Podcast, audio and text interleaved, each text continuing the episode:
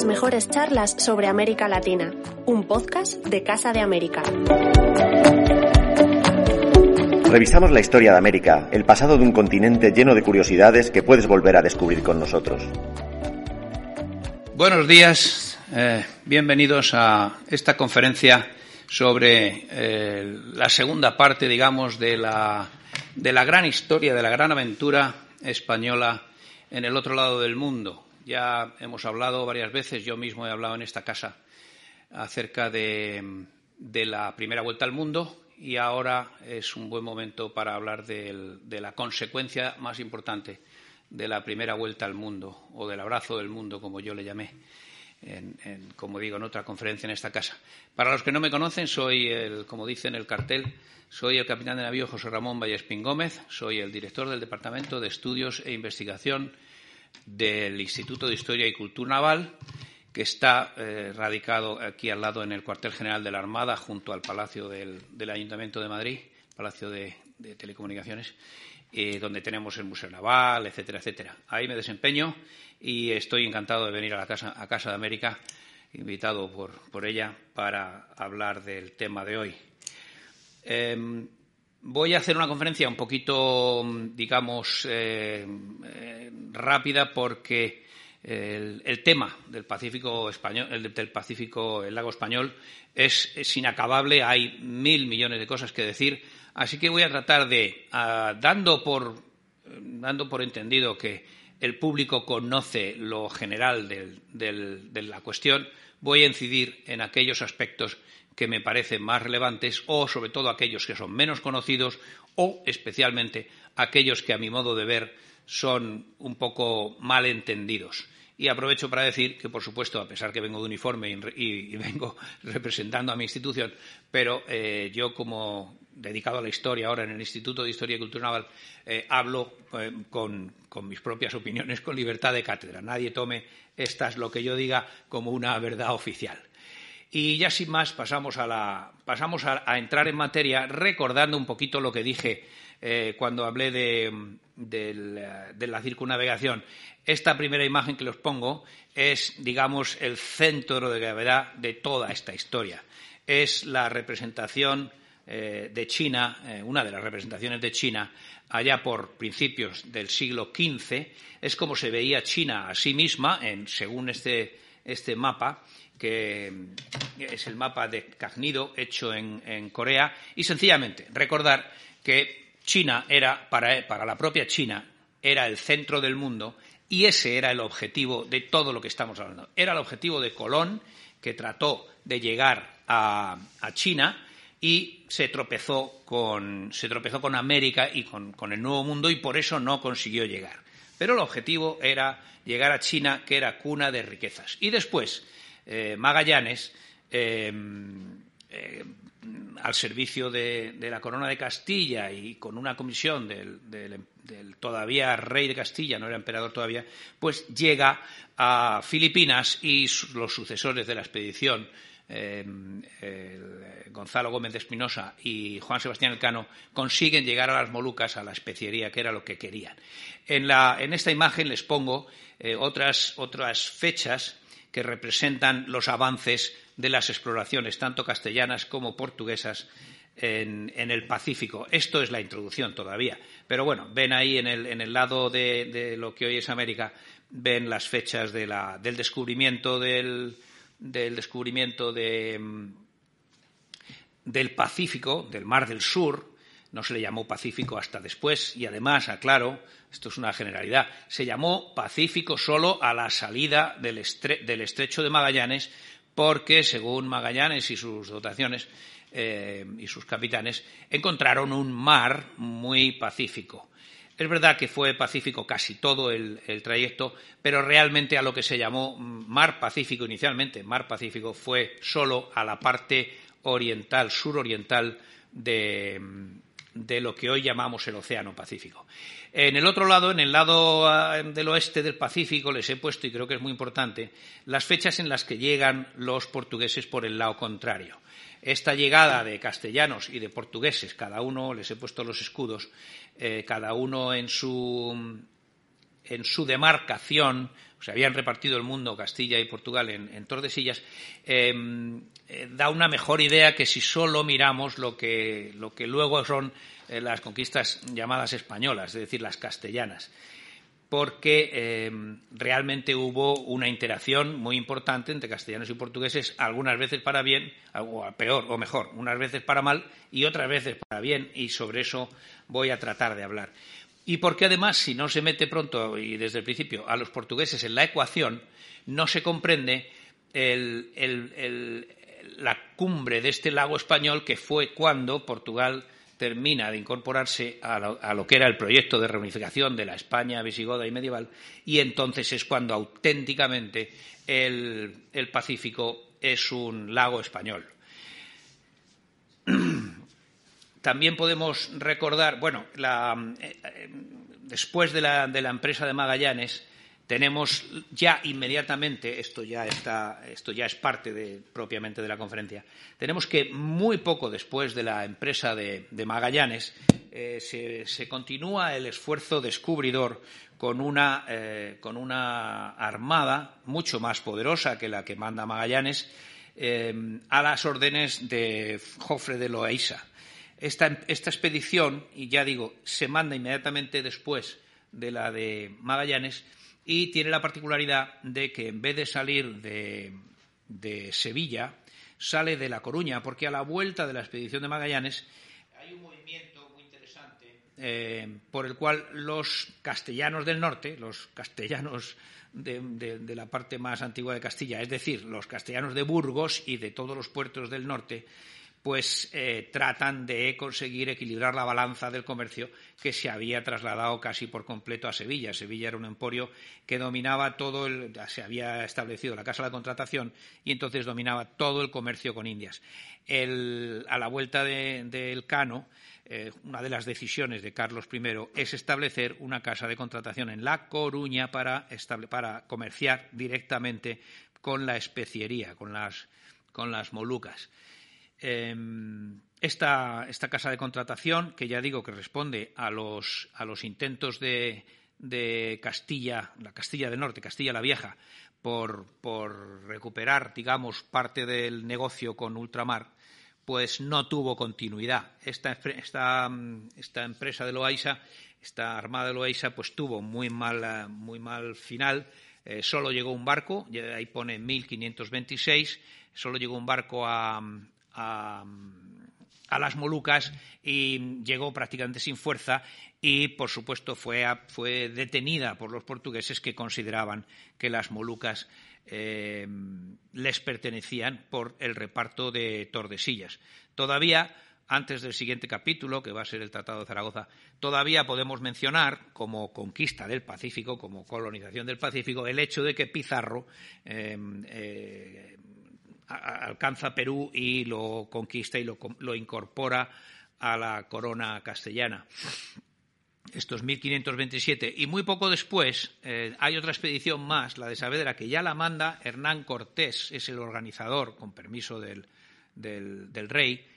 ya, claramente emperador, que vuelve a intentar llegar a las Molucas. Otra vez es una empresa que no tiene éxito ¿eh? y, em, y hay que mencionar, no lo he dicho antes, que en la, en la armada de Loaiza, Juan Sebastián Elcano, que esperaba un premio mayor que el que se le dio, esperaba ser el capitán general de esa siguiente expedición, la de Loaiza, eh, Juan Sebastián Elcano eh, muere en la expedición, muy poco después de Loaiza, en el mar Pacífico que él tanto ayudó a descubrir. la imagen que tienen en la pantalla es el final del cómic que ha editado, eh, conmemorativo de la Vuelta al Mundo, que ha editado y está disponible editado el Ministerio de Defensa, está, está disponible en la página de, publicaciones del Ministerio de Defensa, eh, gratis para cualquiera que lo quiera descargar electrónico y, eh, se puede comprar en papel. Esta viñeta eh, pone juntos a Magallanes y a Elcano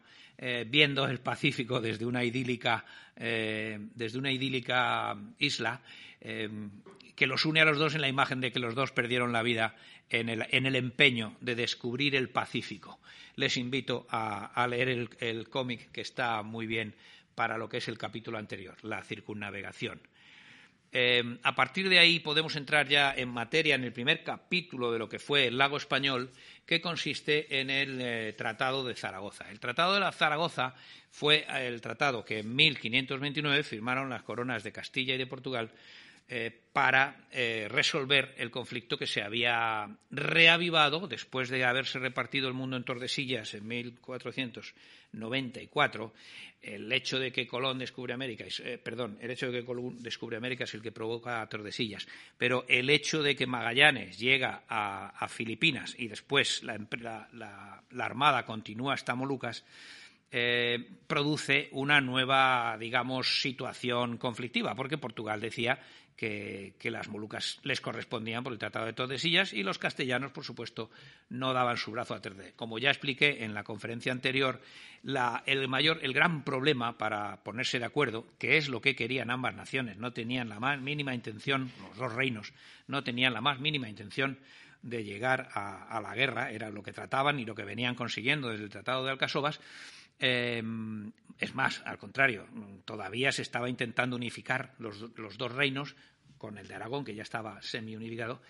y todo era tratar de encontrar soluciones diplomáticas. Y eso es el Tratado de Zaragoza, 1529. El Tratado de Zaragoza, mm, como digo, mm, viene, es el que sustituye al Tratado de Tordesillas, en, esta, en, el, en el famoso planisferio de Cantino de 1503 Mm, ahí vemos, es quizá el primer, el primer gran mapa en el que figura la línea de Tordesillas, la línea que hoy, bueno, que entonces pasaba básicamente, no se sabía exactamente por dónde, pero se llegó al acuerdo de que pasaba por la boca del Amazonas y cortaba un poco a Terranova, etcétera, etcétera. Mm, ahí lo tienen bien reflejado en el mapa de Cantino, no como en el mapa de Juan de la Cosa, que lo que hay es una mera línea meridional, como a la manera como mencionaré más tarde en otro mapa. Y ahí se ve claramente cómo eh, en el extremo este de Asia, eh, todo eso, digamos que aunque no lo dice expresamente, pero en el mapa de Cantino queda meridamente claro que para los portugueses era, era portugués. Eh, en cambio, mm, ya lo mencionamos también en la conferencia anterior, el mapa Kunzmann 4, que es obra muy probablemente de los Reinel, es el que según todos los expertos, se presentó a Carlos I para eh, justificar el mandar la empresa de Magallanes. Aquí solo hay que recordar que las Molucas están aquí a la izquierda. Creo que tengo puesto. No, no, esa es la siguiente. Eh, las Molucas quedan en el lado castellano del mapa. Sí que está pintado aquí Tordesillas, que es donde confluyen las líneas roja y verde. Eh, es una línea perfectamente determinada y explicada. Y em, se ve en el mapa perfectamente que las Molucas quedan en, el lado castellano según quien hace este mapa. Eh, quizá lo más importante de este mapa, para lo que nos importa en la conferencia de hoy, que es el, Pacífico, es que, como ya anticipé en la conferencia anterior, aquí el Pacífico está pintado prácticamente entero. Se ha especulado mucho con, la, con el tamaño de la Tierra, con lo que creían que era el tamaño de la Tierra en aquella época, y que si esperaban que fuera mucho más pequeño, que creían que era un cuarto más pequeño, todos siguiendo las doctrinas de Ptolomeo, etcétera, etcétera. Yo creo que este mapa, ya lo anticipé en la última conferencia, mm, casi casi demuestra claramente que, al menos en Portugal, sabían muy bien que la Tierra tenía, tiene el tamaño que casi tiene. Como mucho, a mi modo de ver, estudiando este mapa por encima, yo creo que se concluye que si acaso se equivocaban, se equivocaban en un 10%, no en un cuarto, como se ha dicho, como se sigue repitiendo. Eh, curiosamente, este, este 10% es el mismo que los especialistas atribuyen al cálculo de Eratóstenes. Bien, eh, pero hoy, hoy amplío el comentario de la conferencia anterior en el sentido de que no solo este mapa indica que sabían el tamaño, porque es que hay un Pacífico enorme aquí pintado, sino que es que curiosamente, ¿eh? y insisto en que este mapa, según los especialistas, se le presentó a Carlos I antes de la expedición. Pero es que además, en las crónicas que tenemos, en ninguna de ellas se indica que aquellos navegantes mostraran ninguna sorpresa por haber tenido que cruzar el Pacífico que tuvieron que cruzar, larguísimo. Bien, pero entonces nos metemos ya en, otra carta eh, aún más interesante, esta está pintada en 1529, también es por un portugués, Diego Rivero, pero también al servicio de Castilla. Diego Rivero era un gran eh, cartógrafo, eh, se pasa a trabajar a Castilla como tantos hacían, porque era más poderosa y porque era eh, uno de los, uno de las posesiones del emperador del mundo, Carlos, Carlos V de Alemania y primero de España. Y, en este mapa se repite exactamente lo que acabo de decir de las Molucas. Y esto es 1529, que es el año de, eh, la firma del Tratado de Zaragoza. ¿En qué consistió el Tratado de Zaragoza? En que, a pesar de que no se pusieron de acuerdo después de múltiples discusiones eh, bilaterales, binacionales, entre, Castilla y Portugal, por fin el, emperador decide que, como los portugueses no aceptan la postura castellana de que, la especiaría les corresponde, decide mm, adoptar una solución política y decide venderle, eh, ofrecerle la compra de, los derechos de la especiería de las Islas Molucas a Portugal. La especiería es esta que queda marcada en rojo y que si la aumentamos, aquí vemos la isla de Gilolo, que es, no es propiamente las Islas Molucas, bueno, sí que lo es, pero no es lo que entonces llamaban las Islas Molucas. Las Islas Molucas de entonces eran las, cinco de la izquierda. Voy a poner el puntero. Estas islas básicamente son las de las de las Molucas, las islas de la especiería. Y aquí se ve que está marcado el meridiano de 180 grados. Este meridiano está marcado, este es el de 170, 180, 180 es la mitad del, hemisferio. Em, ahí se indica claramente cómo en esta visión, eh, aunque era de un portugués, era la visión castellana, las Molucas todavía, después de la expedición del Cano, em, seguían considerándolas en Castilla como parte de la demarcación castellana. En este mapa se, especifica eh, que, la, razón por la que se pinta esto dentro de los 180 grados es porque lo dijo Juan Sebastián Elcano, porque era la opinión de Juan Sebastián Elcano al volver de, la vuelta al mundo. Naturalmente, como ya se ha explicado en muchas ocasiones, eh, no el problema de entonces era calcular la longitud de los, de los sitios, la latitud se calculaba más fácilmente y, por tanto, esta estimación de la longitud a contar, no lo he dicho antes, estos 170 grados y 180 grados son a contar desde el meridiano de Tordesillas. Lo vemos si vamos un poco para atrás. Aquí el meridiano de Tordesillas es eh, el que pasa por aquí. No es el que está marcado eh, como escala de, latitudes, que es un meridiano aleatorio, sino que está, es aquí y se puede ver por las banderas de Castilla y de Portugal que marcan el, por dónde pasa el meridiano sin que haya una recta, una línea que lo marque. En el otro lado del mundo está marcado de una manera un poco más ambigua porque la diferencia entre las banderas no salen del mismo punto y, están separadas mucho más que en esta parte. Pero el caso es que más o menos estimaban que el meridiano de, el antemeridiano de Tordesillas venía a caer por aquí y las Molucas son estas, que son las mismas que estas en el otro lado del mapa. Como he dicho, eh, claramente en la ampliación se ve cómo estaban dentro de las 180 grados a contar desde, desde Tordesillas. En definitiva, en Zaragoza lo que se acuerda es que la, explotación de las Molucas, sin saber exactamente dónde caen comparado con el, meridiano de Tordesillas, le va a corresponder a, mm, Castilla, a Portugal, previo un pago hecho por Portugal a Castilla. Em, ¿Cómo se establece ese derecho? Pues se establece una línea arbitraria, un antemeridiano, pero que es arbitrario, no es geográfico, no son 180 grados a contar desde el meridiano de Tordesillas, eh, que es un poco lo que parece que se viene a decir aquí. El, meridiano que se pinta es este meridiano, el antemeridiano que dice aquí del Tratado de Zaragoza, pero hay que decir que igual que el meridiano de, el meridiano de Tordesillas tampoco estaba muy claro, el propio meridiano de Tordesillas no estaba claro, menos aún lo estaba incluso el que fijaron arbitrariamente eh, en el Tratado de Zaragoza, porque mm, igual que en el de Tordesillas se contaba desde las islas de Cabo Verde, pero no decía cuáles, menos aún eh, queda claro en el, de, en el antemeridiano del Tratado de, Zaragoza, eh, porque se fija también una distancia en leguas, leguas que no sabemos exactamente cuánto medían y en, aquel tiempo tampoco ellos se ponían de acuerdo a qué leguas se refería eh, cada parte. En definitiva, tenemos ese meridiano en verde, que es el, el que podemos considerar el meridiano del Tratado de Zaragoza, pero hay que recordar que fue una decisión política. Fíjense por dónde pasa, porque luego vamos a volver a ello. Curiosamente, las Filipinas, según este reparto, estarían en el lado portugués. Este esta sería la demarcación portuguesa y esta la castellana. ¿De acuerdo? Sin embargo, las, Filipinas, a las que ya había llegado Magallanes, pero que no se habían establecido, y, que la, primera expedición, la de Loaiza, no había conseguido, no había llegado siquiera, pues em, quedaban dentro de esa marcación. Eh, esto conduce a muchos autores y a muchos estudiosos a considerar que Castilla, digamos, que invadió la, demarcación portuguesa. Eh, no es realmente cierto porque el Tratado de Zaragoza se refería específicamente a la, a la, especiería, no se refería a otras islas, a otras posesiones. Ya digo que fue un acuerdo muy político. No obstante, como idea general, eh, no hay problema de contar con que, ese era el reparto.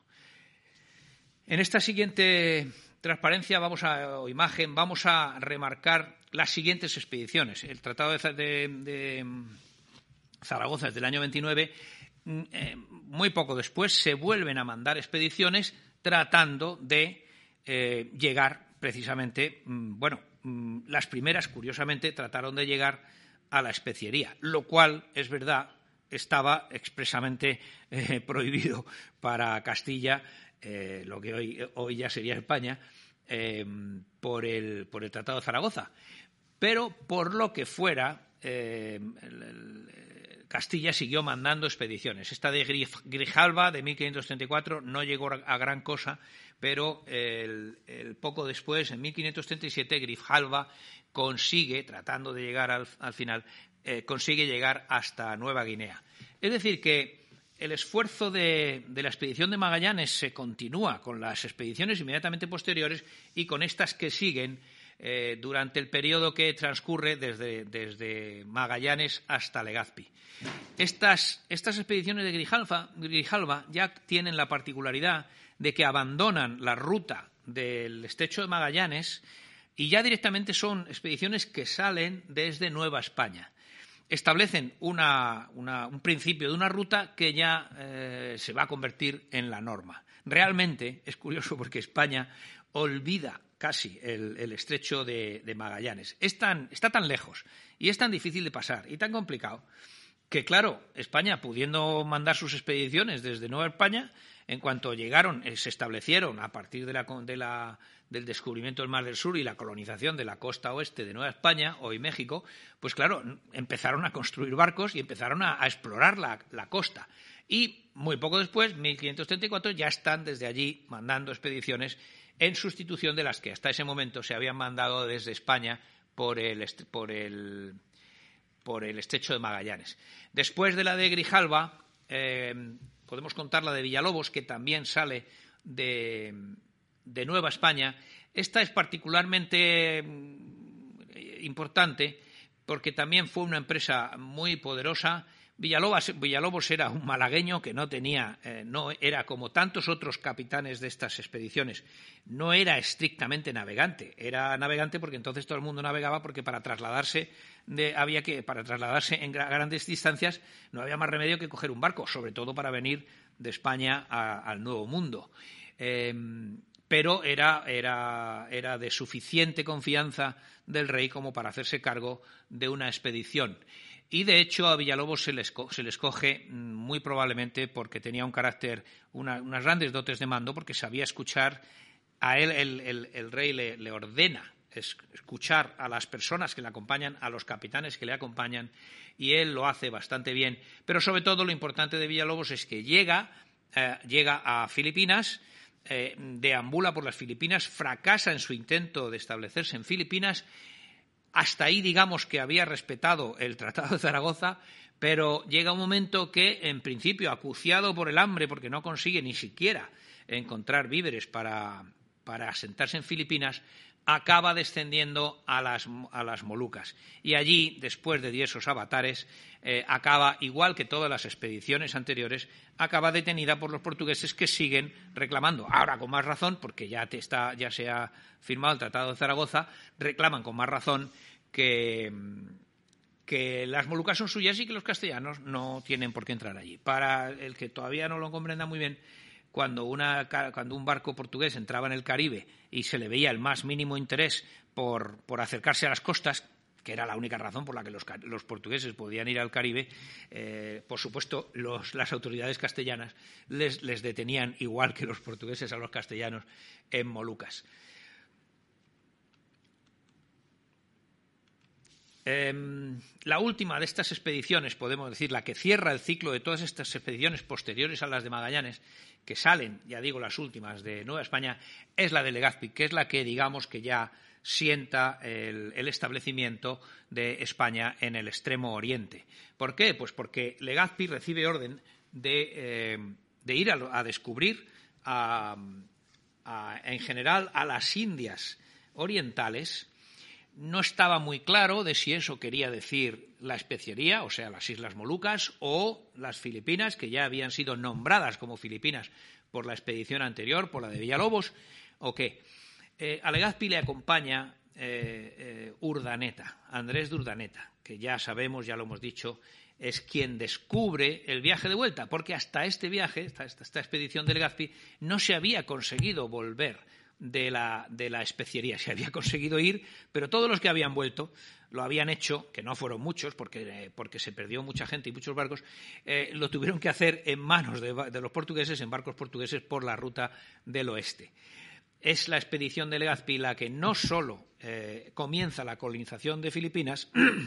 sino que es la que, mm, no lo hace Legazpi, pero lo hace Urdaneta, es la que encuentra el viaje de vuelta.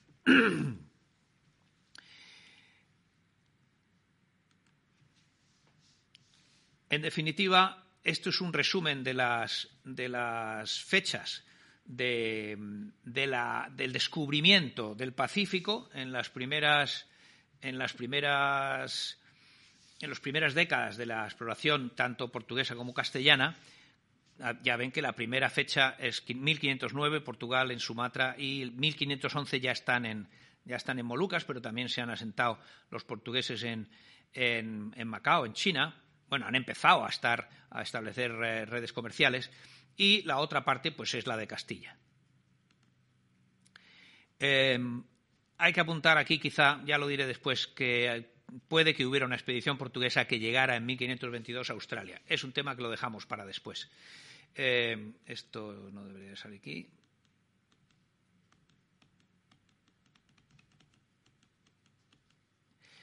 Entonces, como decía, eh, nos toca hablar del tornaviaje. En la conferencia sobre la vuelta al mundo expliqué con un poco de detalle que bueno que los barcos necesitaban navegar a favor eh, con el viento a favor, con el viento por la popa, porque para hacer las grandes travesías con barcos dedicados al comercio, al transporte de mercancías, no había más remedio que hacerlo con vientos eh, por la espalda, por la popa. de la misma manera que en el Atlántico había unos vientos, ya lo expliqué, que son los que explican por qué para ir a América había que bajar a Canarias y para volver de América había que subir hasta Azores, pues en el Pacífico pasa un poco lo mismo. Hay una circulación general de vientos que es la que les pongo en la figura en la parte norte del, Pacífico, que hace que para ir del, Nuevo Mundo, de lo que hoy llamamos América, a Asia, hay que ir más o menos por el Ecuador y hay que volver por el norte. Esto es lo que eh, intuyó o supo o, le explicaron los quien fuera a Urdaneta y probablemente a algunos pilotos anteriores, porque eh, la misma ruta que, Urdaneta eh, siguió em, Gómez de Espinosa en, su intento de tornaviaje, que, que, fue el que no pudo hacer con, con el Cano y que fracasó que hizo que fuera el Cano el, que, el único que volviera de la expedición de Magallanes. Eh, además, apunto que en el Pacífico Sur es, en el sentido contrario, en el Pacífico Norte es en el sentido de las agujas del reloj, en el Pacífico Sur lo mismo que en el Atlántico Sur, es en, ese sentido. Eh, lo pongo más a la derecha porque, claro, las masas continentales o las masas o las islas, las tierras en general, son las que afectan a las circulaciones generales de los vientos en los océanos. Entonces, por eso, eh, esa circulación en el Pacífico Sur es más reducida. Y eso es lo que hace que la del, norte sea más útil para el viaje, desde, desde Nueva España hasta Filipinas y desde Filipinas de vuelta. Hay que añadir que esa misma presencia de, de, masas continentales, sobre todo lo que es la masa continental de Asia, provoca una alteración a estos regímenes, que son más o menos oceánicos, en las costas de Asia. Lo que se produce es el fenómeno del, monzón, que en la India tiene unas particularidades, en, el, en todo el Océano Índico tiene unas particularidades, pero en el extremo este de Asia se resumen, para lo que nos importa, en que en, verano, la flecha de color rojo, el viento en general va hacia el sur. Y en invierno, la flecha de color mm, azul, que casi no se ve, es hacia el norte. Esto fue lo que hizo que Juan Sebastián Elcano, cuando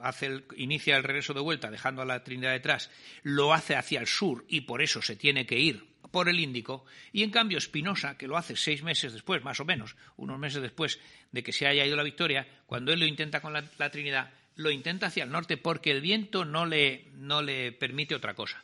Pero el caso es que el caso es que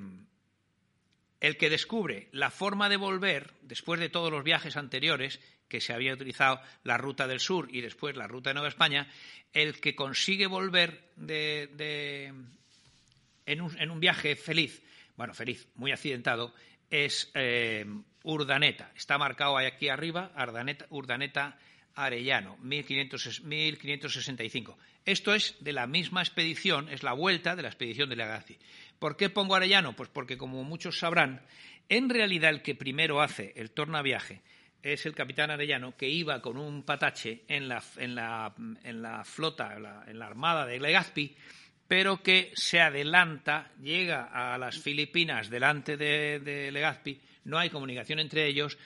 dice que lo espera y por fin decide volver. Y la verdad es que consigue volver antes que Urdaneta. Pero en fin, este es un pequeño accidente. Al final, quien, se ha llevado la fama es Urdaneta porque lo hace cumpliendo las órdenes recibidas y no saltándose a la autoridad esas órdenes y porque además es mucho más fiable. Además, Urdaneta era un cosmógrafo reconocido que eh, se había embarcado en la expedición precisamente para encontrar ese viaje. Em, tenemos que seguir adelante, podríamos dar muchos detalles de todo esto, pero el caso es que la vuelta, el tornaviaje de Urdaneta, lo que inaugura es la ruta del galeón de Manila, que también, como se ha dicho aquí en muchas conferencias en esta misma casa y en muchos otros, en fin, en todos los documentos que hay al respecto, eh, se le llamó, se llamaba el galeón de Manila en Acapulco, porque venía de Manila. Pero en Manila, se le llamaba el galeón de Acapulco, porque iba de Acapulco a Manila. ¿eh? En Acapulco, cuando llegaba, venía de Manila. El, galeón de Acapulco eh, se mantuvo durante 250 años aproximadamente, fue una línea comercial no muy espesa, era uno o dos barcos, a lo mejor algún año tres, eh, que salían de, Manila cuando había que salir, que era en verano, como, como había hecho eh, Espinosa. Eh, y, volvía desde Acapulco en invierno, que era cuando los vientos eh, alisios que he explicado en el, en el Pacífico iban más, más, hacia el sur. Pero sobre todo lo que marcaba el, el, el, ciclo del galeón de Manila era precisamente la salida de Manila, que tenía que ser precisamente en verano porque si no, no se conseguía navegar hacia el norte para coger los vientos que ya he explicado. Em, el galeón de Manila estaba, por supuesto, conectado mm, por tierra a través de, México, de la, capital. Eh, estaba conectado con Veracruz y en Veracruz conectaba con las flotas de, con las flotas de, Indias, que eran las que recorrían, eh, las que iban y venían en el Atlántico desde Sevilla hasta La Habana, pasando por Cartagena, Portobelo, etcétera, etcétera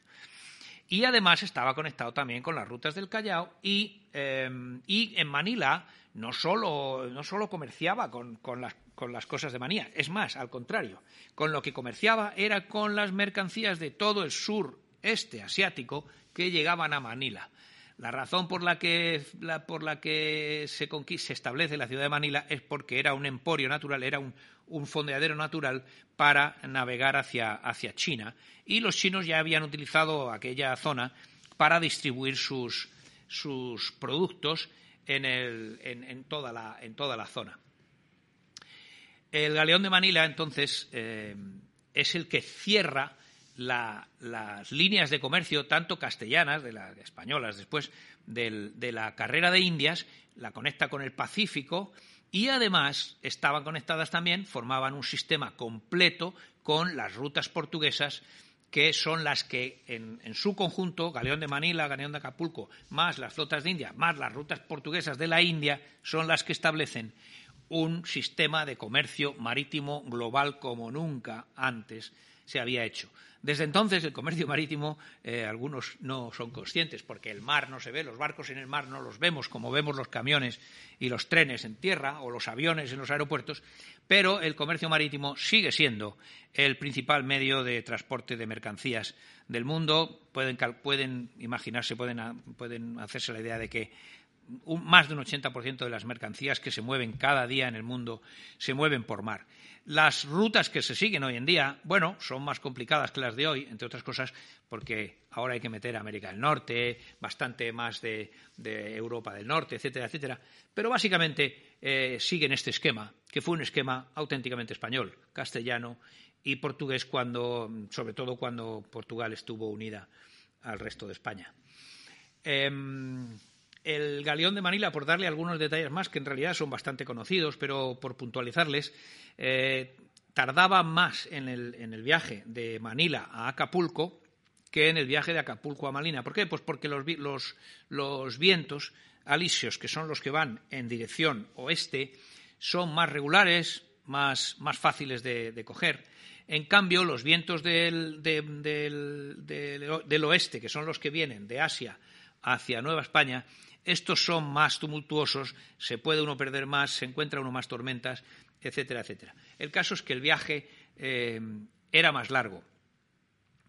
Eh, más o menos unos seis meses podía llegar a tardar el viaje desde Manila hasta Acapulco y unos cuatro meses el de Acapulco a, Manila.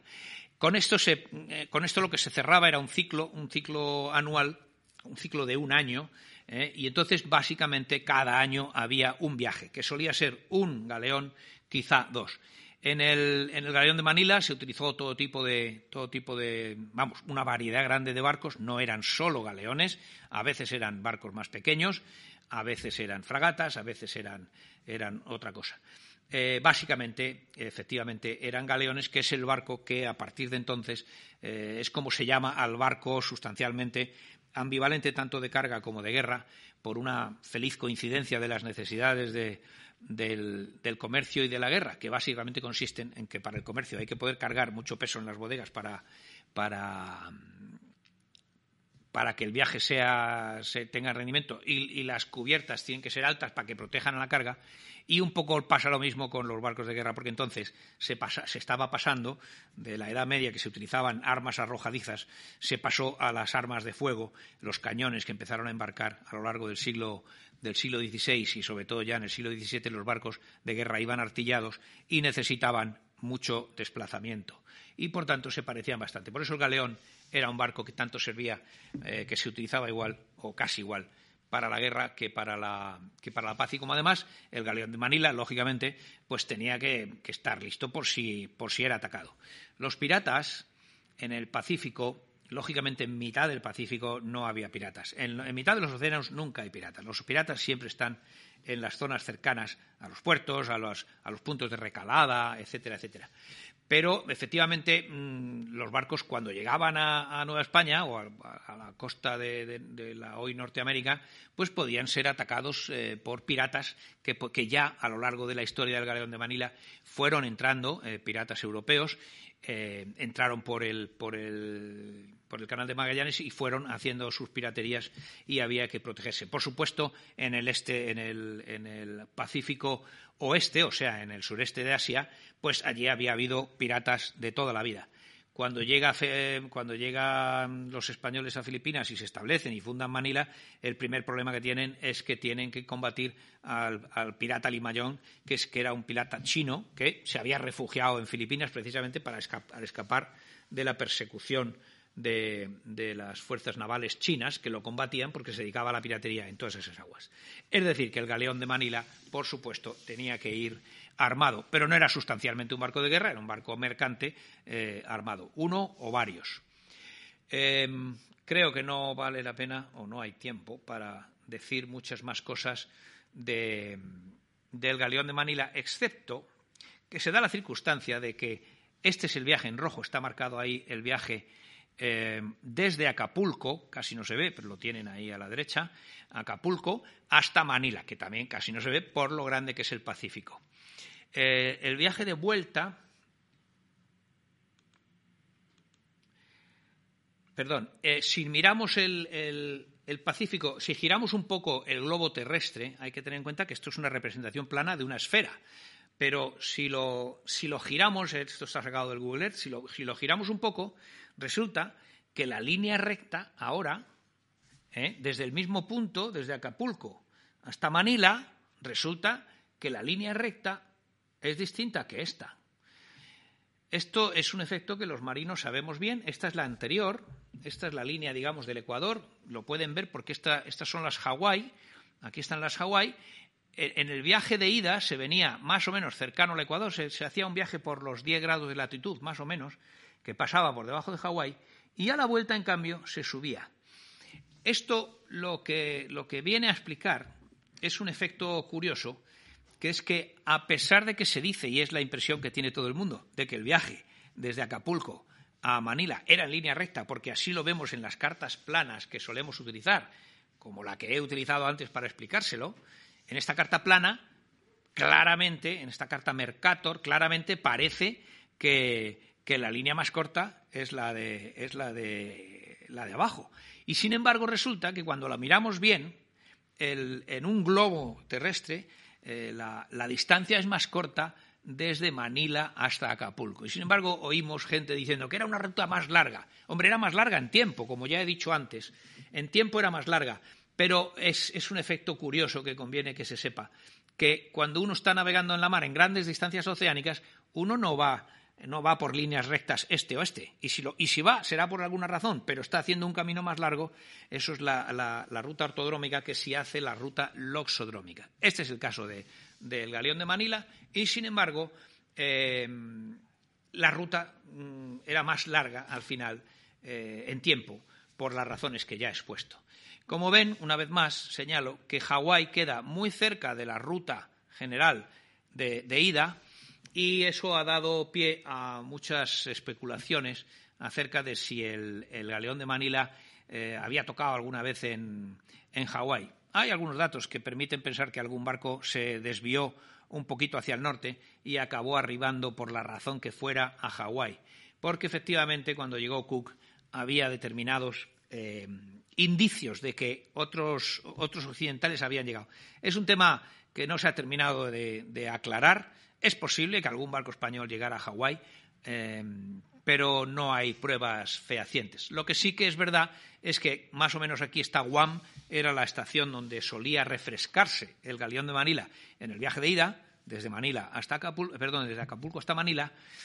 eh, islas que ya había descubierto Magallanes y Loaiza había pasado por ellas, vienen muy bien porque están en el camino, en, el, camino que marca el viento, ¿no? Y por eso Guam siempre fue una estación de paso del, galeón de Manila, del ganón a Manila. Eh, algunas veces no les daba tiempo porque ya iban apurados de tiempo, porque si habían salido con, retraso desde, desde Acapulco, por ejemplo, pues ni siquiera se paraban y hacían el viaje de un tirón. Pero es verdad que el viaje eh, de Acapulco a Manila solía ser un poco más, fácil, porque en el viaje de vuelta, en el viaje de Manila a Acapulco, no tenían dónde parar. Era una de las grandes dificultades y penalidades del, viaje.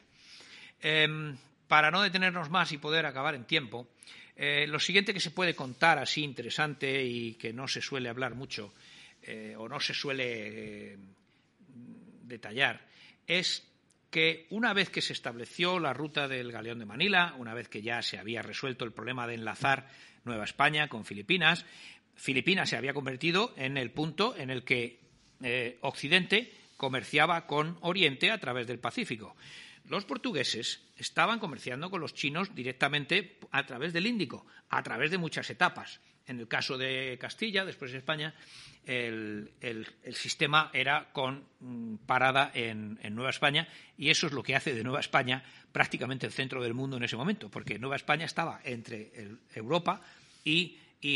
la China. No solo se traían en el, en el León de Manila mercancías puras y duras, sino que se traían ideas, personas, eh, tendencias, modas, etcétera, etcétera. Y sobre todo conocimiento. Bien, pero eh, el caso es que ya más o menos se conocía, digamos, el Pacífico Norte, que es lo que cubre el galeón de Manila. Pero el Pacífico Sur se resistía, quizá porque los vientos, como ya he explicado, no eran, tan, fáciles.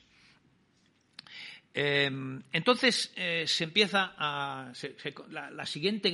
la siguiente oleada de expediciones que se producen, que podemos contar con orgullo porque fueron obra de españoles, eh, es la que trata de, descifrar, digamos, el Pacífico Sur. Les pongo esta imagen ahora del, famoso eh, mapa de Ortelius, en el que se ve, aquí en el sur, se ve una terra australis sive magallánica eh, de un detecta. Quiere decir que no se ha detectado todavía esta isla, se supone, esta, esta tierra, se supone que existe. Pero vean ustedes la dimensión enorme, o sea, estas tierras que suponían que existían aquí, que solo lo suponían, que además en el estrecho de Magallanes suponían que en vez de haber una tierra del fuego, que es lo que, que, es lo que realmente hay, una pequeña isla, bueno, es grande, pero, pero, no deja de ser una isla, tierra del fuego, la parte sur del estrecho de Magallanes,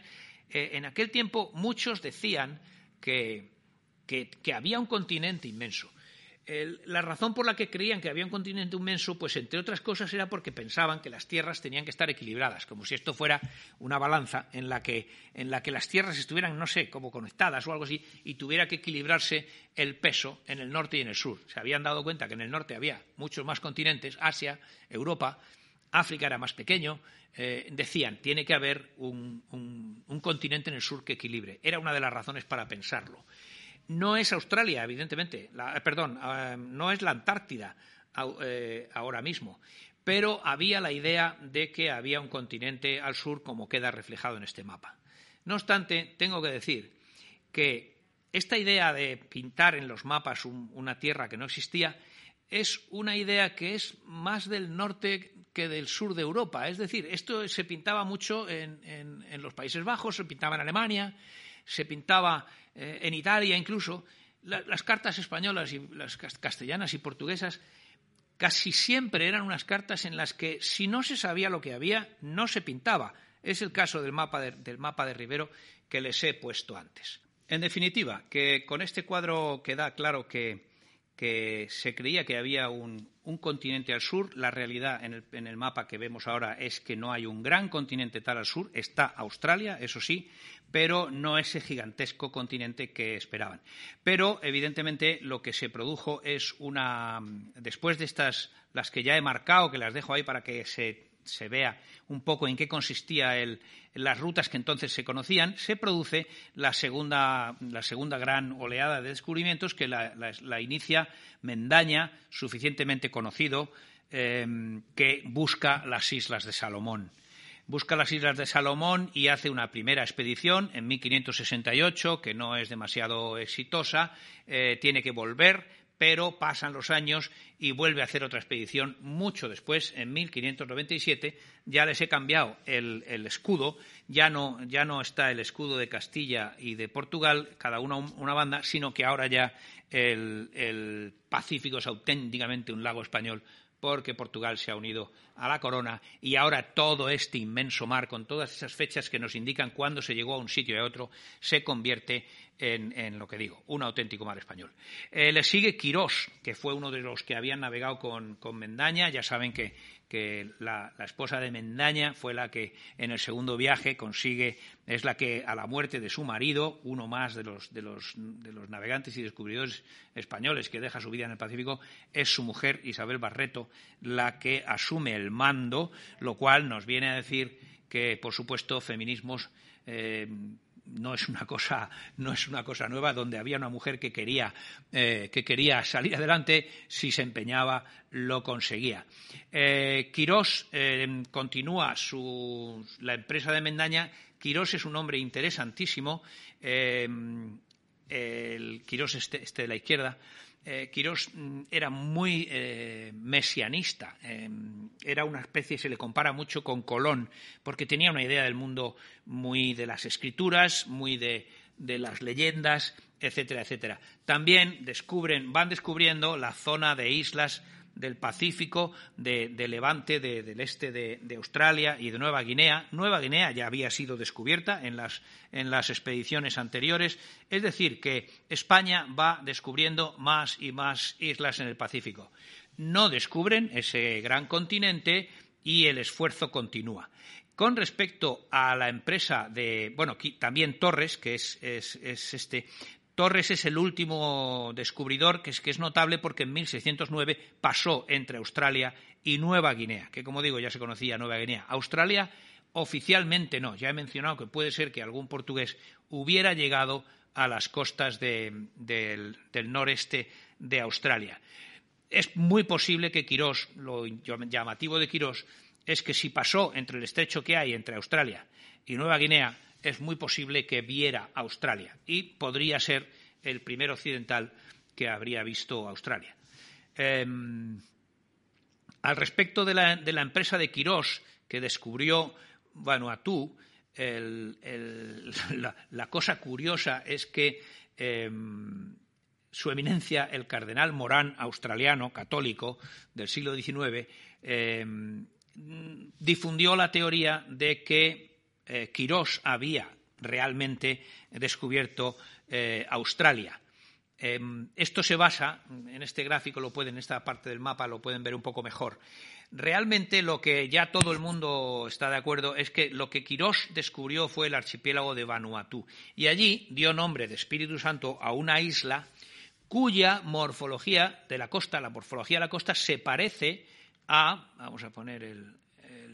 puntero, se parece a la, costa del Golfo de Carpentaria, pero es infinitamente más pequeña. Es decir, no es posible que, eh, lo que describe eh, Quirós de, sus expediciones fuera eh, tal. Pero sí que es curioso que hubo una corriente en Australia que defendía que Quirós había llegado a Australia. No importa, el caso es que descubrió las islas de Espíritu, Santo, la isla de Espíritu Santo del archipiélago de Vanuatu actual y que sigue llamándose la isla, la isla de Espíritu Santo. No es posible que, mm, Quirós descubriera eh, Australia, por mucho que la morfología de, la, de la costa se parece a, no lo ven ustedes aquí, pero esta pequeña isla, la, isla de Espíritu Santo en Vanuatu tiene una forma parecida a esta de Australia, pero el tamaño es absolutamente dispar y a pesar de que el, obispo Morán tenía mucho interés en que, Australia hubiera sido descubierta por, Quirós, probablemente porque era católico, pues eh, no se le debe hacer mucho caso. Pero, en fin, eh, las ideas que había, que es curioso que a pesar de que los, de los españoles estaban descubriendo más y más el Pacífico y sabían muy bien, em, empezaban a saber muy bien cómo era el mundo, todavía guardaban el secreto todo lo que podían y trataban de mantener eh, los conocimientos geográficos más o menos em, reducidos. Y, por, ejemplo, aquí tenemos una carta, es un poco anterior de todo lo que estamos diciendo, esto es de 1536, de, de Oronce Finé, que mm, es, un mapa en forma de corazón en el que resulta que el Norteamérica está unido, pegado a Asia. No había, este, este, geógrafo no establece la división entera del Pacífico. Con esto lo que quiero decirles es que aquellos españoles tenían un conocimiento del mundo, no solo muy avanzado, sino que es que los demás eh, andaban dando traspiés como se había dado en el pasado, diciendo que la Tierra era mucho más pequeña de lo que es. Los portugueses y probablemente los castellanos no habían cometido ese error y por eso los portugueses no habían aceptado la propuesta de Colón de llegar a Asia por el Atlántico. Em, más cartas curiosas en cuanto a, sobre todo al descubrimiento de Australia y el desconocimiento del mundo. Este es uno de los mapas de la escuela de, de Dieppe de la escuela francesa, en la que aquí se ve un, el, continente del que les he hablado, en este caso lo vemos en el Atlántico, y se ve cómo eh, asciende justo al sur de Indochina, al sur de Java y Borneo, y eh, de una manera que mm, resulta que es que está donde está Australia. Es sorprendente porque estos mapas, ya digo, son de, son de, mediados de, este en concreto es de Pierre de Gilles de 1550, eh, eh, parece como que adivinan que existe Australia. Una de las teorías es que los portugueses, como ya he dicho antes, habían, eh, habían conocido Australia, la habían navegado, lo habían guardado en secreto, pero el secreto se les había escapado y los franceses se habían enterado de alguna manera y lo habían publicado. En definitiva, em, el conocimiento del mundo parece que, desde, que en cuanto se llegaba a un lugar ya se sabía perfectamente lo que era, donde estaba, y sin embargo la ignorancia de,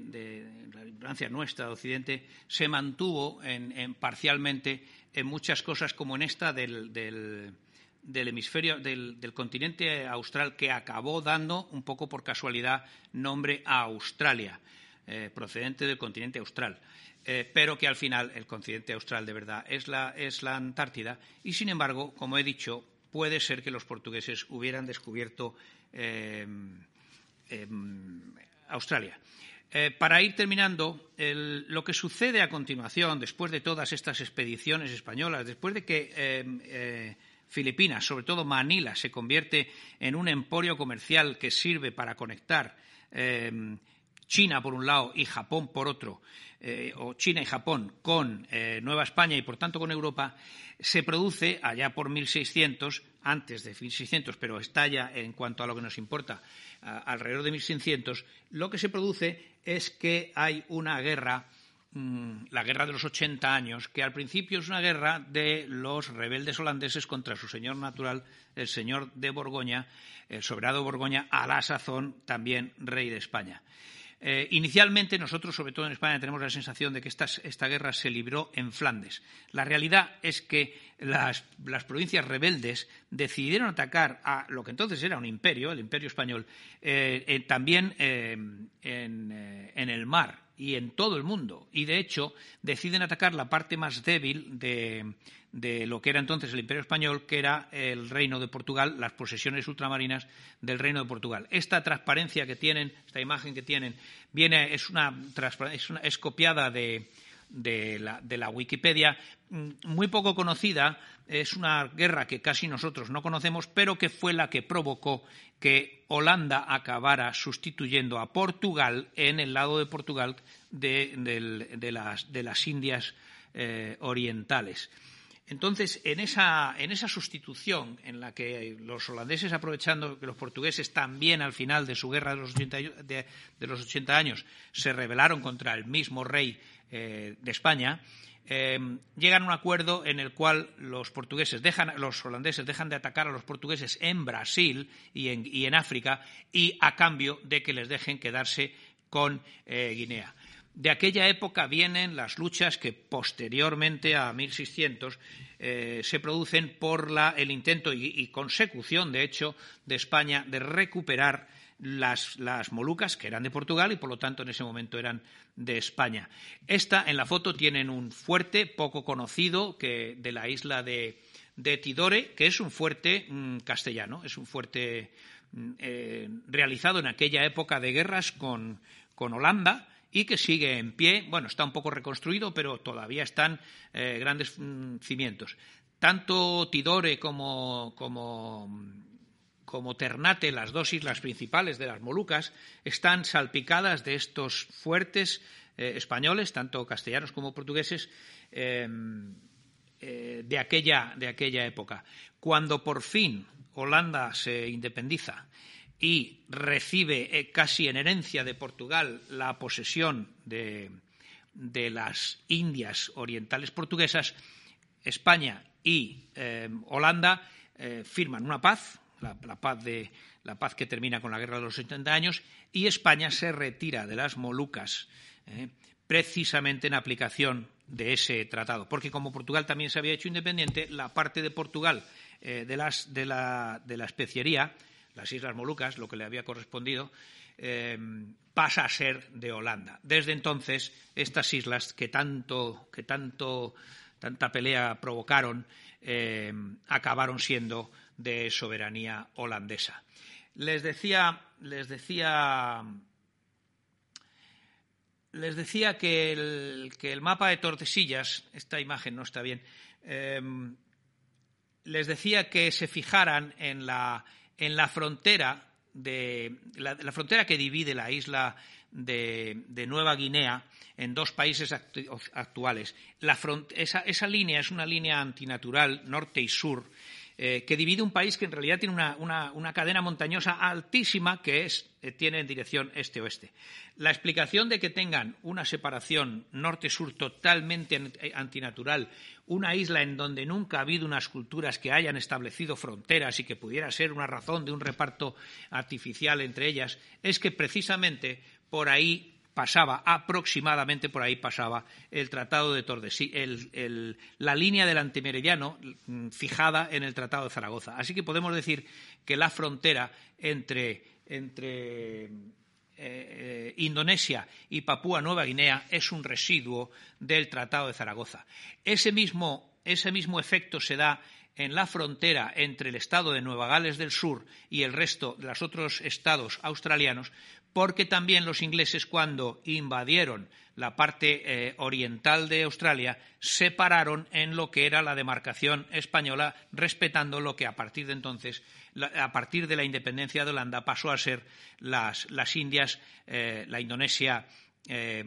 holandesa. Cosas curiosas del residuo del Tratado de Zaragoza. Y ya terminamos, nos damos un salto eh, hacia, el, hacia, el, siglo XVIII, el siglo de la Ilustración, después de un inicio titubeante como consecuencia de, las, del, digamos, el retraso que significó la guerra de sucesión en todos los sentidos, por fin a, mitad, a mediados del siglo España recupera un poco del siglo XVIII recupera un poco el afán descubridor y se producen diversas expediciones em, eh, de diversos navegantes españoles en el, Pacífico. La expedición más famosa es la que está marcada en el mapa, que es la de Malaespina,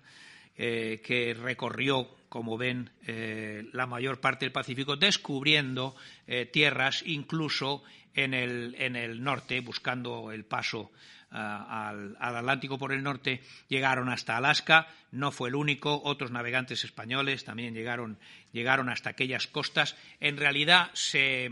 se navega por la, por la costa del, del, del, noroeste de América muy tarde. Hasta entonces no se había hecho, no se había hecho ningún, ningún intento por falta, de, por falta de recursos. Como digo, eh, hubo ahí un, interruptus en la, en la energía eh, descubridora de España. Con esto ya mm, casi damos por terminado. Solo hay que mencionar que cuando mm, en esta época habían invadido los, habían entrado ya definitivamente los holandeses establecidos en Indonesia, eh, los portugueses prácticamente desaparecidos, excepto en pequeñas colonias como Macao, etcétera, etcétera, eh, los franceses y los ingleses y los holandeses habían ido consiguiendo eh, establecer sus posiciones ante una debilidad de España que había dominado el Pacífico entero. Todo esto, como saben, termina con la guerra de Cuba, en la que España pierde eh, no solo Cuba y, Puerto Rico, sino que pierde eh, las Filipinas que se habían puesto, eh, que, los americanos habían puesto en su punto de, mira y aprovechando que el Pisuerga pasa por Valladolid en la derrota de España incluyen la batalla de Cavite para derrotar a las pocas fuerzas españolas que quedaban y después de 300 años de hispanización de las Filipinas, realizada sobre todo por las órdenes religiosas, eh, se acaba mm, realmente la presencia española en, el Pacífico eh, Occidental, por supuesto. en el Pacífico Oriental, que había sido totalmente dominado, prácticamente todas las costas, por España, eh, con la independencia de, las, repúblicas americanas, pues se había producido casi 100 años antes. Eh, la, independencia fue la que acabó, la independencia de, Nueva España, convertida en México, es la que acaba en particular con el galeón de Manila. En fin, muchos, muchos detalles que no da, no da tiempo a explicar, pero sí que quisiera terminar señalando que muchos dijeron que, si hubiéramos tenido un submarino como el de Peral, eh, hubiéramos podido ganar la guerra de Cuba y no hubiéramos perdido Filipinas. Bueno, yo creo que